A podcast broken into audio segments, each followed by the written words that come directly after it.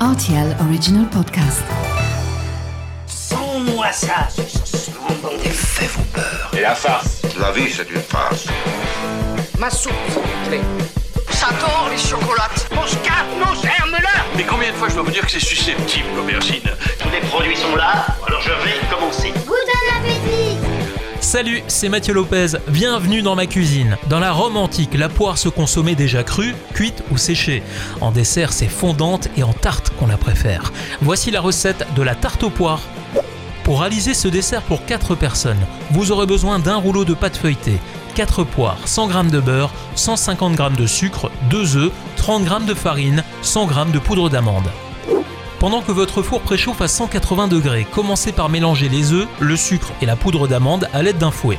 Ajoutez ensuite la farine ainsi que le beurre en pommade.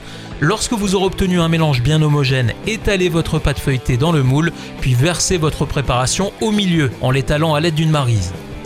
On passe à l'étape suivante en épluchant les poires et en les découpant soit en petits quartiers soit en lamelles d'un demi centimètre. Dans les deux cas, l'idée est de disposer les morceaux de poire de la même manière qu'une couronne sur le dessus de la préparation. Enfin, si vous disposez de quelques amandes effilées, n'hésitez pas à en déposer quelques-unes sur le dessus, puis faites cuire le tout pendant 30 minutes à 200 degrés. Voilà, j'étais ravi de vous recevoir dans ma cuisine pour cette tarte aux poires, et maintenant, c'est à vous de jouer les chefs.